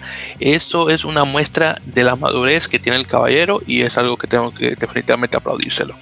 Y bueno. Sí, creo que de esos, este, pues de alguna manera a lo mejor es gente que está más o ha estado más en ámbitos profesionales y sabe que así es. O sea que, que en lo que mencionabas del capitán de, de Bélgica, creo es el de apellido Williams, ¿no? Eh, no, el de Bélgica no, no, no, era otro. tenía que buscar el, el, el, cosa, el, el, plantel, pero no, no fue Williams, fue otro, tenía otro nombre, no recuerdo bien. pero no, fue Williams. Este, sí, y a lo mejor, bueno, es a lo mejor de repente eh, sí creo que a lo mejor para Bélgica es algo que no tenían como en el presupuesto, si bien a lo mejor sabían que era una posibilidad, pero no creo que lo hayan visto tan, tan cercano hasta que ya estaban ahí. Bélgica, eh, como todos sabemos, pues es hay ciclos, ¿no? Y el Bélgica llegó a ser 20 del mundo por ahí del 2013, 2012, algo así, que les estaba yendo muy bien con esos jugadores que estaban jugando en Francia en las segundas divisiones, terceras de Francia, e incluso tuvieron partidos eh, a nada de ganarle a Georgia y, y ese tipo de, de, de, partidos muy, muy buenos. Y de repente empezaron a caer, a caer, a caer. Por ahí ya para la eliminatoria a Japón empezaron a caer. Si bien le ganan ese partido a España, el polémico partido España, pero ya venían en una bajada. Tomaron el lugar un poco de Portugal, que también Portugal tuvo unas épocas muy malas en la segunda división, que ahora ya regresó. Y ahora parece que Bélgica, bueno, empieza, tiene que hacer una, una reestructuración porque tuvieron muy buenos momentos en estos últimos 7, 8 años. Y bueno, vamos a ver, yo, vamos a ver a Países Bajos qué puede hacer y a ver cuánto tiempo se pueden mantener ahí.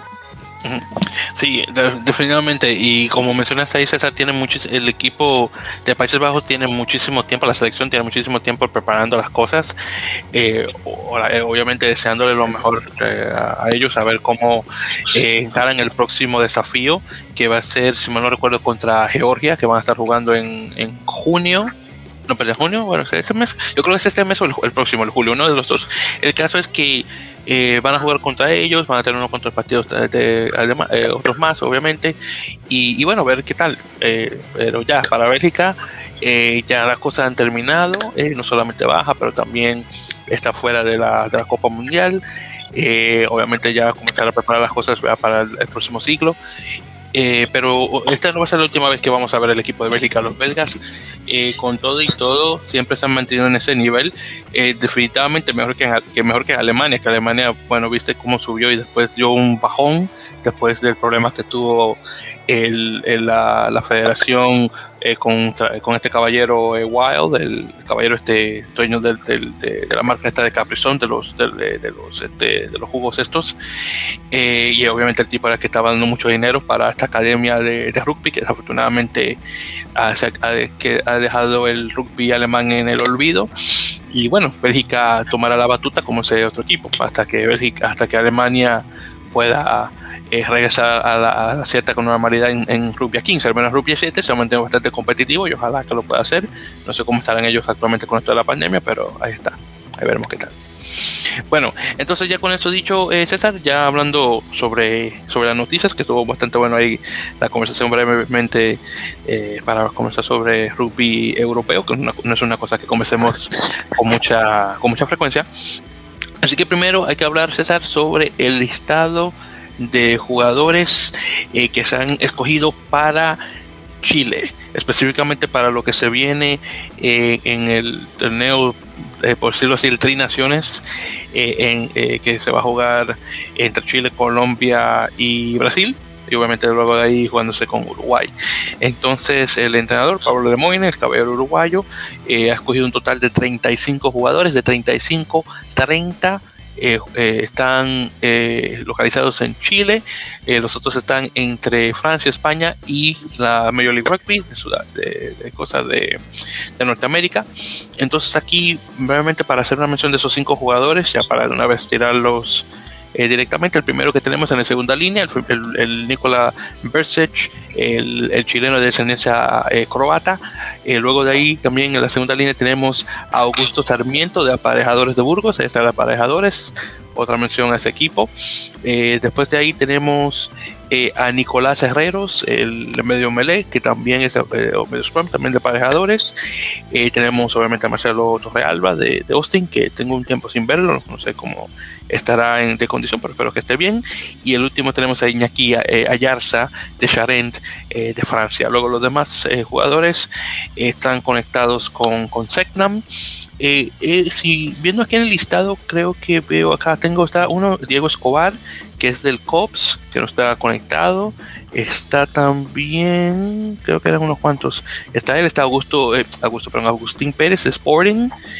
luego es que, que, serán ya jugadores amateur. después ahí tenemos a Tomás Alvarado, Francisco Uroz. Esos dos sí, que son juegan de apertura, que son de uno de, uno de los boys de Old Reds, está Clemente Armstrong de, de, de, de DOBS, Dobbs, eh, y está, yo creo que ya eh, luego de ahí el último sería Rodrigo eh, Gajardo, que es Sporting, que juega de, de Wing, de ala, y después todos los jugadores están, están o jugaron específicamente con, con Segnam. ¿Algún comentario, César, sobre este listado de jugadores?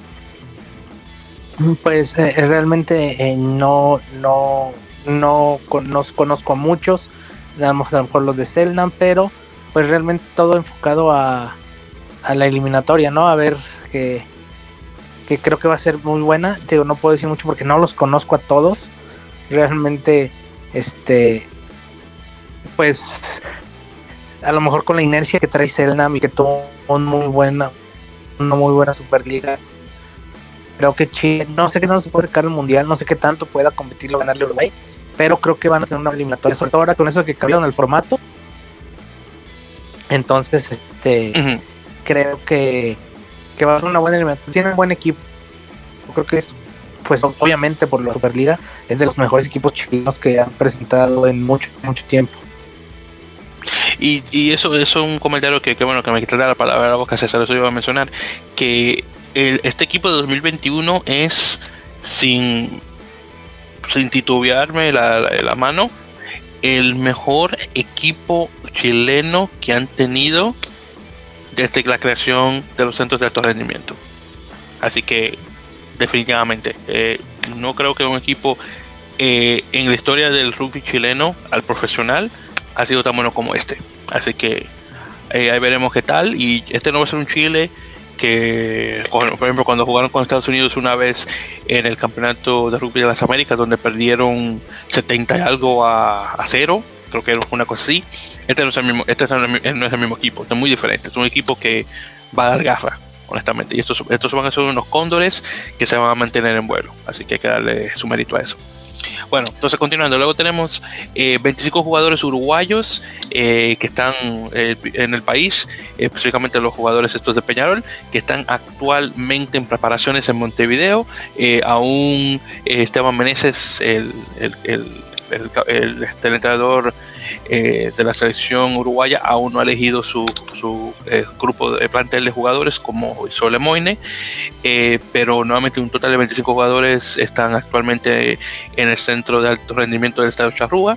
realmente son todos los que estuvieron, bueno, o al menos la gran mayoría que estuvieron con Peñarol.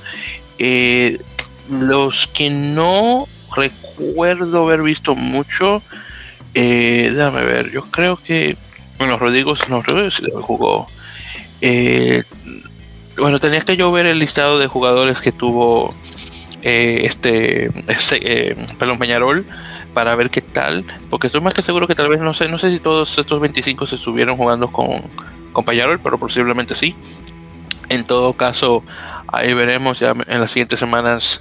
Estoy seguro que Meneses ya va a, sacar su listado de jugadores que van, obviamente van a enfrentarse con los otros equipos sudamericanos para la clasificación eh, al mundial. Bueno, entonces con eso dicho, eh, al menos que tengan algún comentario, César, sobre esto. No, pues nada, esperando la eliminatoria que tenemos muchas ganas de ver, sobre todo por lo de la Superliga y, pues nada más. Sí, honestamente sí, es una cosa que estoy muy emocionado el, ver después de que de esto del, de, este experimento de una liga burbuja con la Superliga, a ver cómo quedan estos equipos eh, ya después de, esta, de este tiempo de alto rendimiento, a ver qué tal. Eso sí, una cosa que definitivamente me gustaría ver. Bueno, eh, la semana pasada habíamos eh, hablado sobre el listado de 41 jugadores estadounidenses, en una listado, un listado preliminar que, que, ya sacó el entrenador Gary Gold, el sudafricano. Bueno, en este caso aquí tenemos un listado de los jugadores canadienses, aquí un listado de 40 jugadores eh, que se han escogido para ver eh, obviamente lo que se viene ya en, las, en esta ventana de julio. De estos jugadores eh, tenemos un total de 35 que son profesionales.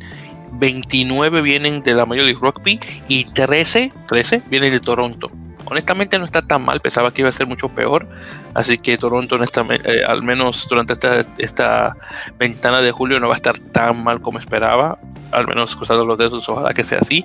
Yo estoy más, que seguro que el, eh, la gerencia de Toronto se, esperaba esto y lo más probable ya tiene eh, jugadores en la mira para reemplazar estos 13 otros jugadores que van a estar fuera. Ahí veremos qué tal. Eh, no sé si tienen algunos de los chicos de lado canadiense en, reserva, a ver qué tal. Pero bueno, ahí veremos en, ese caso. de los jugadores estos profesionales, seis de ellos están en Francia. Eh, y cinco de ellos están eh, en el rugby amateur y son partes del, programa eh, de desarrollo de, rugby, de rugby Canadá que se llama Pacific Pride, que están localizados en Lanford, que es la, en, el, en, la provincia de Columbia Británica, en, la, costa oeste de, California, perdón, de Canadá, que viene siendo, que puede decir podríamos decir que es el California de Canadá, por, decirlo de esa forma. Bueno, en todo caso, de los, de los jugadores que tengo que hacer mención, que no están en el listado, está Matt Tierney, el pilar de, de, cast, el, 3, que, ha estado muy bueno y ha, estado, y ha sido elegido varias veces eh, eh, no, no, como titular, pero al menos en, de reemplazo en, cast, y me sorprende que no le hayan escogido. Luego está el, el tercera línea de, de Mountain de Pro de 2, eh, Matt, Matt Bookeboom, que por cierto esa familia, los Bookeboom, además de tener un apellido muy, muy gracioso, es una familia de rugby de verdad, que es una jerarquía de mucho tiempo en el rugby canadiense. Eh, no solamente Matt, pero también su hermano estuvo mucho tiempo jugando para Cornish, eh, no, perdón, no Cornish Pirates, perdón. Estuvo jugando para Jersey Reds de la, de la, segunda división de rugby inglés. La hermana de ellos juega o jugaba para la nacional eh, canadiense y de igual manera creo que también de los padres y los abuelos. Es una familia muy de rugby. esta familia de los Bookeboom. luego está desafortunadamente Jeff Hassler, el, el ala de Austin, que está fuera obviamente porque está lesionado. Y Jordan Olsen, eh, que está, que actualmente es capitán de Northland en, en el en la, en la, competencia provincial de, Nueva Zelanda, no fue escogido, una cosa que honestamente eh, me sorprende. Eh, ya de los jugadores nuevos que están acá en el, el, equipo, tenemos a Liam Murray de Houston Sabercats, eh, tenemos a Foster Dewitt de Pacific Pride, por cierto, este, Murray es un, un pilar, pilar derecho. luego tenemos aquí los hookers, los atalonadores, nuevamente Dewitt de Pacific Pride y Andrew Quatren, ah, pero no Andrew ha sido elegido anteriormente. Eh, Diwal Coxe, eh, ese apellido tiene que ser seguro sudafricano o no más probable sudafricano, no creo que sea en Namibia con ese apellido. Aunque es posible que tenga descendencia neerlandesa también, es posible. Pero son uno de los nuevos. Luego tenemos a Tyler Rowland de, Toronto Arrows, de, que es un pilar izquierdo. Ya después en, los, en las segundas líneas tenemos a Tyler eh, Dewitt de Montpellier que es uno de los chicos que tuvo en el equipo de los de los, de los esperanzados, creo que será la traducción al español. Y tenemos a, Corey Thomas, que ya por fin se decide para jugar para la canadiense, de Glitinis. Luego en la tercera línea tenemos a Mason Fletch de Arrows y Michael Smith de, Legion de San Diego. Y también tenemos a, a Siaki eh, eh de Toronto. Eh, honestamente, muy pocos jugadores de descendencia eh, de la Polinesia o Melanesia que viven en Canadá, mayoritariamente muchos en Estados Unidos. Pero sí, siempre es bueno ver un, un jugador de esa descendencia eh, jugando para el equipo canadiense. Luego tenemos el chico este Ross Broad, el que, el que mencionamos hace un tiempo que es canadiense sudafricano. Bueno, ya por fin se decidió jugar para la Nacional de Canadá. También está, eh, y por cierto, estos son los, los medios scrums. Está Fraser Hertz de Utah. Eh, ya después en los centros tenemos a Spencer Jones y Loki, eh, Kratz de, Old Glory, de, de, Nola y, y, Steven Joseph Arrows. Y tenemos el chico este Queen en, en de, Nueva York, que realmente es un, jugador de rugby a 13 para la canadiense, pero que bueno, vuelve a rugby a 15. Y finalmente tenemos a Isaac Olsen de Pacific Pride en el ala y a un tal Brennan Prevest de Pacific Pride también, que es su juega de fullback. Y bueno, esta es la selección actual. Obviamente, eh, el, el, equipo de entrenamiento de Canadá va a cortar ese listado de jugadores, menos a 35, lo más probable, lo más, máximo o menos, eh, para que tenga la gira esta de julio. ¿Ese algún comentario sobre esto? En ese caso. Este, pues realmente no tanto, nada más creo que es una buena oportunidad de Canadá. Te va a tener buenos partidos ahorita en la ventana, aprovechando la gira de los Lions. Entonces va a tener juegos con Inglaterra, con Gales, creo. Entonces, bueno, es una buena ventana. Creo que es, es buen momento para medir a ver en qué nivel están con todo esto del profesionalismo y de la y de Toronto y toda esta situación. Creo que es un buen momento para poner a prueba. Sí que sí, hermano, estoy muy de acuerdo con eso. Bueno, entonces, siguiendo con las listas, porque hay muchas listas. Eh, hablamos anteriormente de la, del listado de 67 que escogió eh, Mario Ledesma para los Pumas, para, para eh, nuevamente para la selección argentina, pero ya por fin se confirmó el listado de 32 jugadores para la internacion los internacionales de julio, para la ventana de julio específicamente. Eh, aquí tenemos que el, capitán va a estar Julián Montoya, el, el hooker eh, que antiguamente estaba de segundo con Agustín Crevi, pero bueno, ya se le han dado la batuta de, de capitán al menos para estos eh, partidos. Vamos a ver si se mantiene o las cosas pasan nuevamente con Pablo Matera eh, directamente.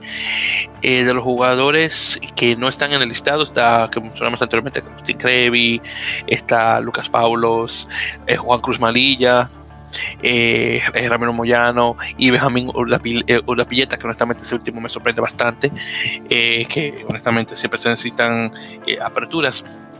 Bueno, de los jugadores que no estuvieron o que no jugaron para el 2020, pero que fueron seleccionados, está Lavanini eh, de, de Leicester Tigers, eh, Matías Moroni, eh, ahora se me olvida dónde, dónde, está jugando Moroni actualmente, y está Enrique Pieretto, que está jugando en, en este, en, creo que está en, en Edinburgh, creo, de, de, de, del Pro 14.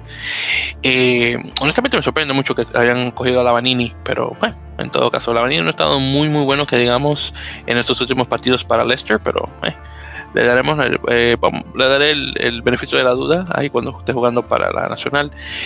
Eh, Facundo eh, Gijena y el, Federico este, el que siempre me tengo problemas con el, el apellido, Federico eh, eh, West, esos dos eh, como jugadores delante, de la delantera de Pilares que puedan tener su primera aparición internacional.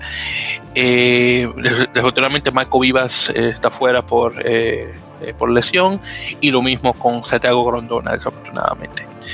Bueno, entonces de estos jugadores, eh, vamos a ver cuántos son.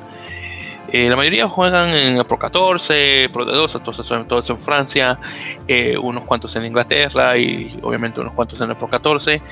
Y obviamente ya las demás, los demás jugadores están directamente o en la Superliga Americana de Rugby o jugando el Super Rugby australiano, mayoritariamente en Western Force. Eh, no voy a mencionar todos los, todos los jugadores porque honestamente va, a tomar mucho tiempo, eh, más de lo que tenemos actualmente y todavía mucho que conversar.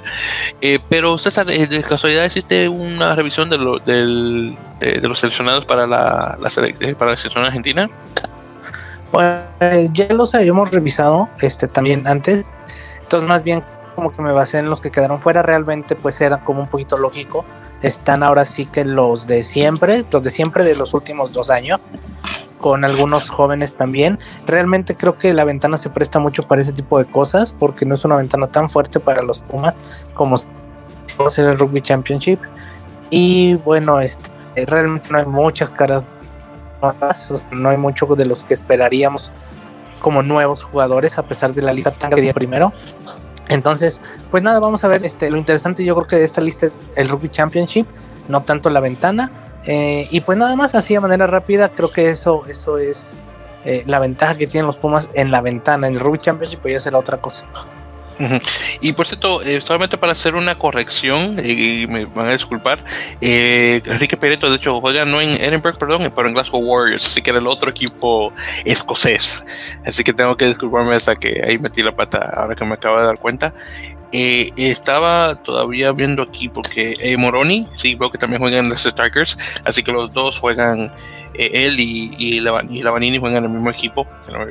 honestamente no me he olvidado que Matías Moroni estaba en, Leicester, pero Lavanini, bueno, este tipo es tan alto que como olvidarlo. Y bueno, ya continuando en ese caso, ya, bueno, ya había mencionado de Julián Montoya, que fue confirmado como capitán de seleccionado. Y algunas, entonces ya para finalizar, chicos, ya hablaremos ya directamente sobre firmas. Eh, primero tenemos eh, al, al, al, hooker uruguayo, Germán Kessler, que sale del equipo de Angoulême de Pro D2, que de hecho, si me recuerdo, Angoulême bajó a la nacional, a la, tercera, a la nueva tercera de Francia, y firmó con Provence del Pro D2, así que todavía se mantiene en la segunda eh, francesa. Así que felicidades a Germán y deseando la mejor suerte con Provence ya para la siguiente temporada. Luego tenemos a Mateo Carreras, el hermano de Santiago Carreras, eh, que firmó una extensión de un año con Newcastle Falcons para mantenerse en el norte de Inglaterra Así que felicidades por eso. Y es luego, esas son obviamente las, las firmas fuera de, de Major League Rugby. Entonces, ya comenzando en Major League Rugby, tenemos que New England Free Jacks agregó a un, tercera línea. Eh, se llama Cam eh, eh, que viene de Mystic River. Mystic River es uno de los mejores equipos amateurs de la, de, la región de Nueva Inglaterra, que, es, que incluye los estados de de Massachusetts, Vermont, Maine, Rhode Island, en esa, en esa área. Eh, Mystic River es un, equipo amateur de este de, de, Massachusetts, uno de los mejores en relación a nivel. Y Gadowitz estaba en, en, el equipo que le dicen el New England Independence, que es el equipo eh, de, creo que es de, sub 20 o sub 23 del equipo este de Nueva Inglaterra y lo acaban de agregar a la escuadra de entrenamiento, así que felicidades por él. Es obviamente su primera experiencia internacional y bueno, siempre bueno ver estos jugadores nuevos eh, y jóvenes, obviamente, firmando con estos equipos. Luego de ahí tenemos dos jugadores que entran, se suman a, la, a la escuadra de San Diego Legion. Tenemos eh, dos neozelandeses, segunda línea Tom Franklin, que viene de, de, de Cobelco Sealers, un jugador eh, un ex eh, jugador con Highlanders, que, tiene ya eh, un tiempo jugando en Japón. de hecho, él representó a New England Maori en siete ocasiones. Una de ellas fue en el partido de 2016 contra las Águilas de Estados Unidos en Soldier Field, uno de los primeros partidos grandes que se jugó ahí. Si mal no recuerdo, ese fue el partido cuando Irlanda jugó contra Nueva Zelanda, donde le ganaron, si me recuerdo, fue en el 2019, uno de los mejores partidos de rugby que, que, he visto por parte de la selección irlandesa, buenísimo.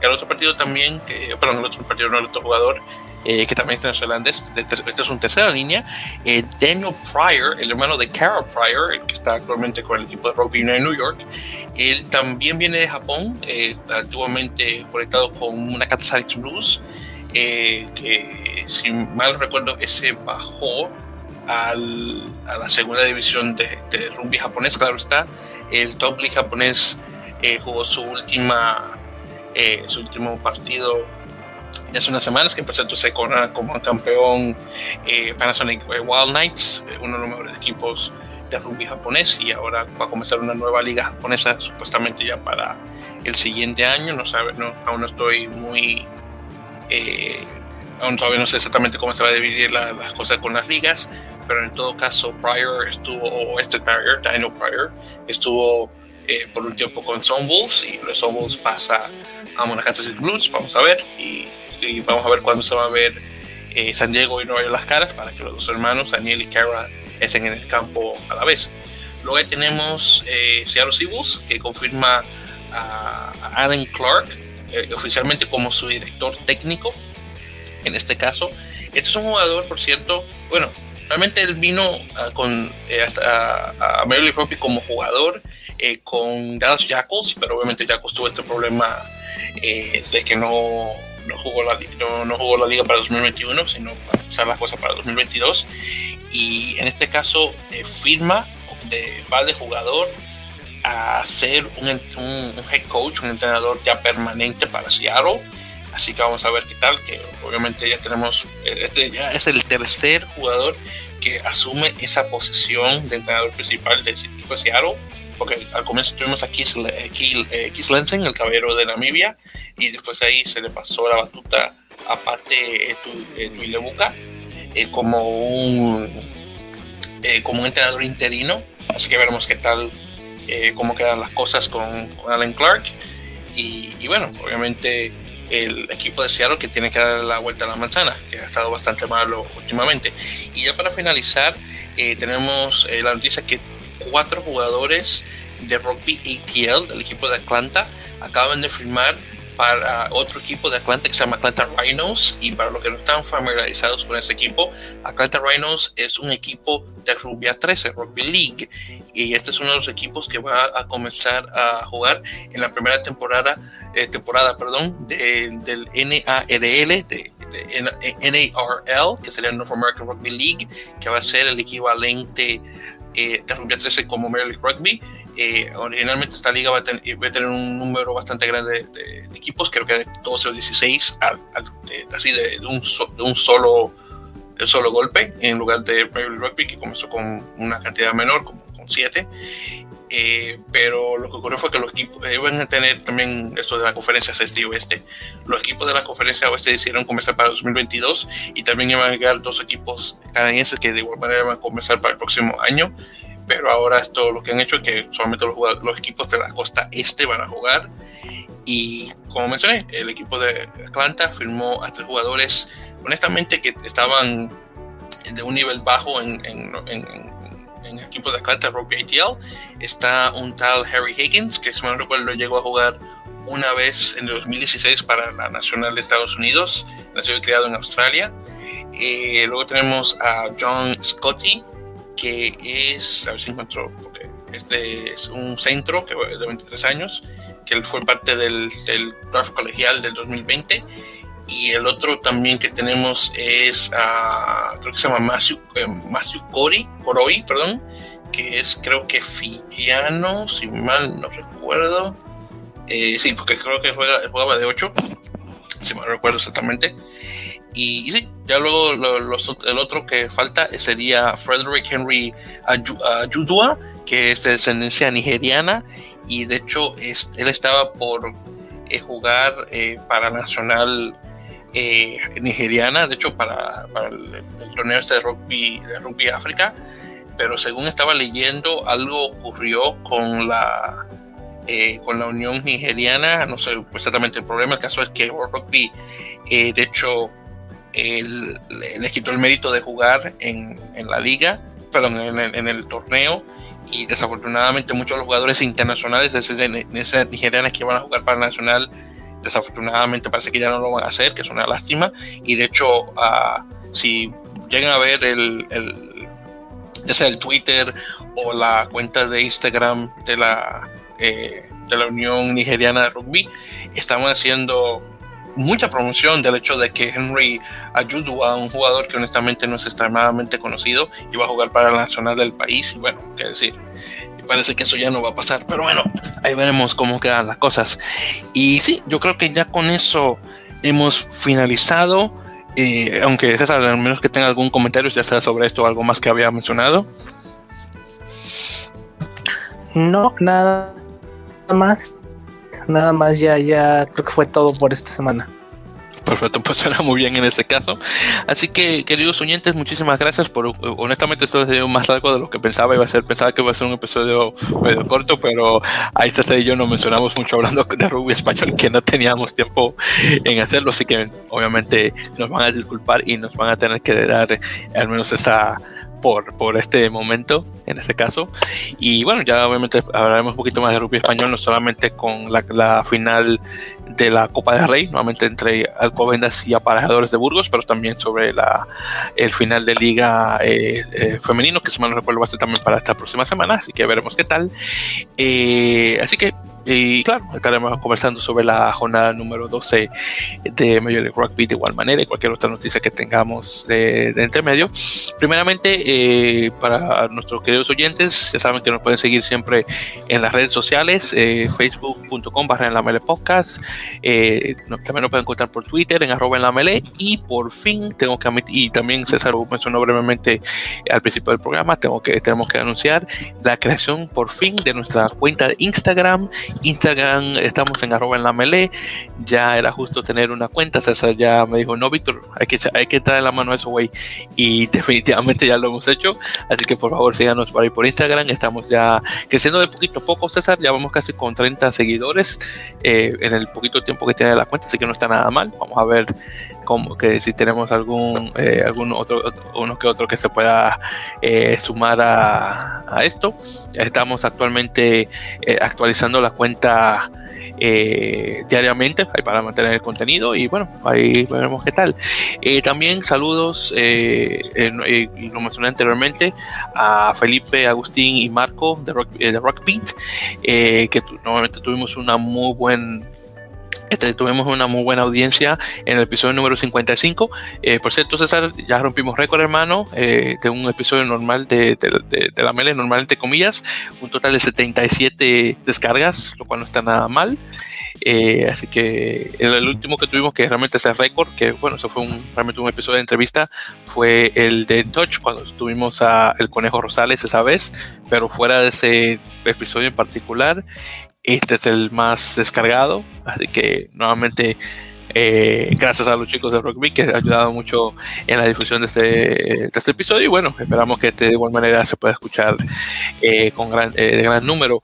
Eh, también, antes de finalizar, tengo que darle también saludos al equipo de un podcast nuevo. Bueno, conocía de su existencia, pero no, honestamente no me había puesto a escucharlo hasta ahora, eh, que son las personas de The Line Now Podcast, que es un, un, podcast sobre rugby colombiano, que creo que está eh, viene directamente de la Federación Colombiana de Rugby, si es que no estoy mal. El caso es que me puse a escucharlo esta semana, ya estoy al tanto de los, de los episodios, así que saludos eh, a Javier, Daniela, este, creo que Santiago y otro César también que tenemos ahí, César, César Augusto Prieto, creo que se llama, el, el, el, la persona principal, otro César en, en el rugby, ya, ya, ya, vamos con tres, así que no está nada mal. Así que sí, me, honestamente me gusta mucho la temática y obviamente había mucha conversación sobre cafeteros y demás. Y bueno, eh, obviamente extendiéndole un saludo a ellos y con suerte eh, una posible invitación a, tenerlos aquí en el, en el, episodio para no solamente hablar sobre rugby colombiano, pero obviamente también lo que se avecina con estos partidos eh, que van a ocurrir en Sudamérica. Así que veremos qué tal. Entonces, César, ¿algo más ahí para finalizar, hermano? Nada más, gracias a los que nos escuchan cada semana, gracias a todos los que por ahí este, descargan los, los episodios. Y pues nada, los esperamos aquí este, la próxima semana. Sí, definitivamente. Y por cierto, antes de finalizar, eh, chicos, eh, claro, también lo vamos a mencionar ya cuando vaya a ocurrir.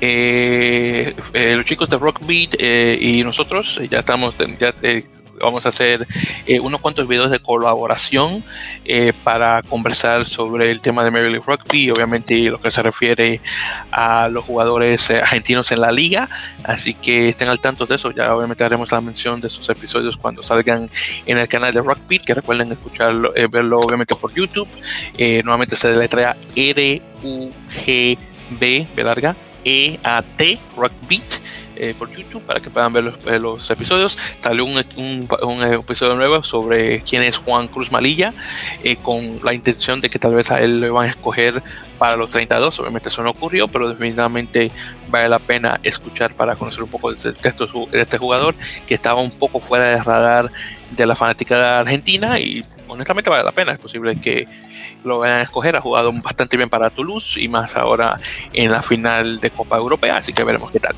Bueno, en todo caso, muchísimas gracias a todos. Pues pasen muy buenas noches y gracias por escuchar este episodio número 56 de la, de la Mele Pocas. Y estaremos escuchando, o nos estarán escuchando, perdón, para el episodio número 57. Muchas gracias. Hasta la próxima.